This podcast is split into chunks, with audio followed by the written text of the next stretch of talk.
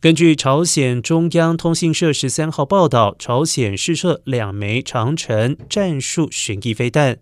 法新社报道，这是朝鲜一连串挑衅武器测试的最新一次，而这些动作已经升高了朝鲜半岛的紧张态势，也加深了外界对于平壤可能进行二零一七年以来首次核试的忧虑。